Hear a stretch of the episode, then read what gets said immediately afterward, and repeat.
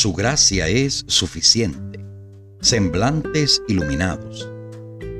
Pablo, siervo de Dios y apóstol de Jesucristo, conforme a la fe de los escogidos de Dios y el conocimiento de la verdad que es según la piedad.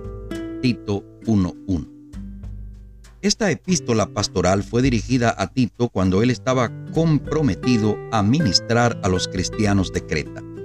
Sabemos que Tito es un hijo espiritual de Pablo. El objetivo del escrito es orientar y fortalecer la fe y la vida cristiana de los convertidos. Pablo aconseja la organización de la iglesia más completa y formal y orienta a Tito acerca de las calificaciones para los ancianos de la iglesia. En el capítulo 1, Tito es instruido sobre cómo lidiar con los líderes en su iglesia.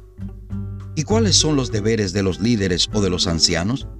Un anciano debe ser inmaculado e irreprochable, tener solo una esposa y ser fiel a ella. No debe ser irascible ni arrogante no debe ser dado al vino, ni violento, ni codicioso. Debe ser hospitalario y amigo del bien, tener dominio propio y ser justo y santo. Un anciano debe ser apto para usar la doctrina, para animar al sincero y rechazar al simulador. Tito capítulo 1 versículos 5 hasta el 9. Tito también es instruido para lidiar con los legalistas de la iglesia Pablo dice que los legalistas son rebeldes, engañadores, codiciosos, mentirosos, maliciosos y perezosos. Su modo de actuar contradice completamente su discurso.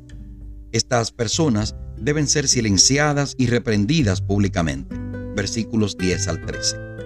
Pablo fue muy persistente en la predicación del Evangelio, así como en la formación de líderes misioneros. Bernabé discipuló a Pablo este a Tito y Tito discipuló a los ancianos y jóvenes de Creta. El apóstol hizo de la enseñanza de jóvenes para el oficio de ministro una parte de su obra. Los llevaba consigo en sus viajes misioneros y así adquirían la experiencia necesaria para ocupar más tarde cargos de responsabilidad.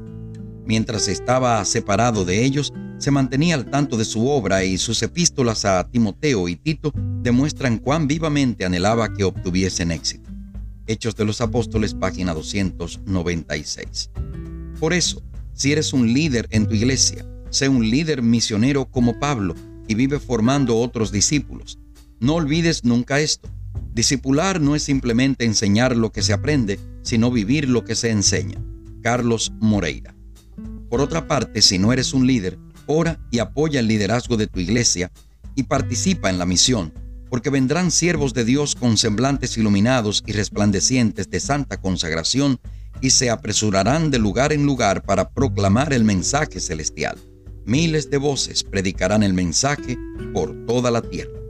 Eventos de los últimos días, página 177.